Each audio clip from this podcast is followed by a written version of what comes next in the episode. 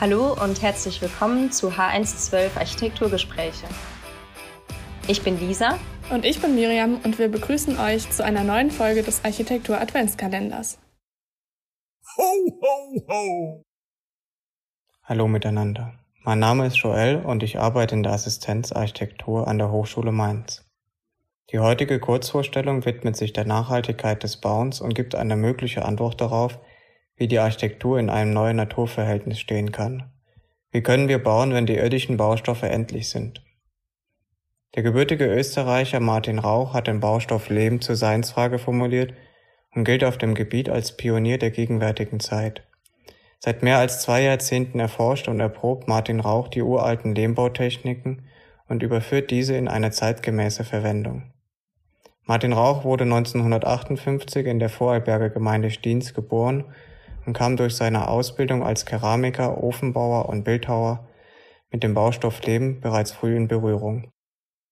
1978 bis 1983 studierte er an der Hochschule für angewandte Kunst in Wien und ist seit 1984 freischaffend tätig. Die Zeit als Entwicklungshelfer in Afrika prägte sein Verständnis für die Baustoffkreisläufe in Abhängigkeit zu den uns zur Verfügung stehenden Ressourcen. Sein Interesse gilt dem Stampflehmbau, der Schicht für Schicht verdichtet wird.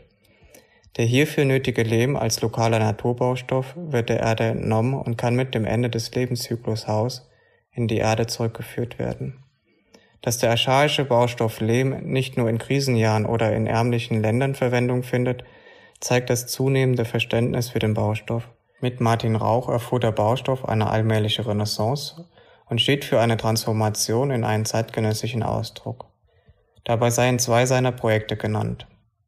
Das Wohnhaus in Schlienz als monolithischer gebauter Lehmkörper, der sich drei Geschosse in die Höhe entwickelt.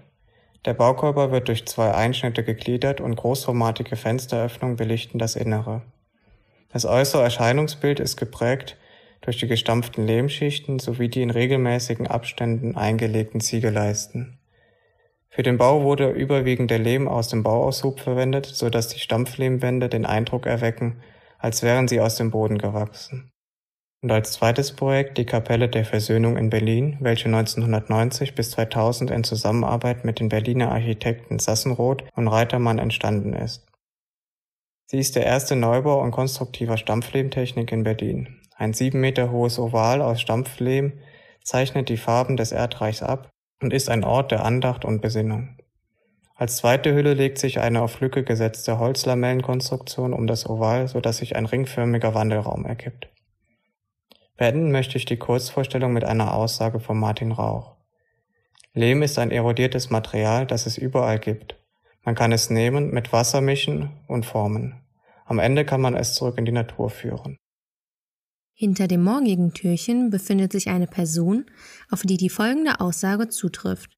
Sie war eine der wichtigsten Designerinnen des 20. Jahrhunderts.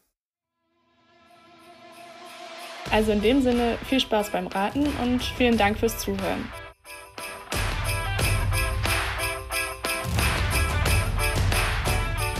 Dieser Podcast ist eine Produktion der Fachrichtung Architektur der Hochschule Mainz. Gestaltet von und mit Rebecca Runkel sowie der Assistenz Architektur.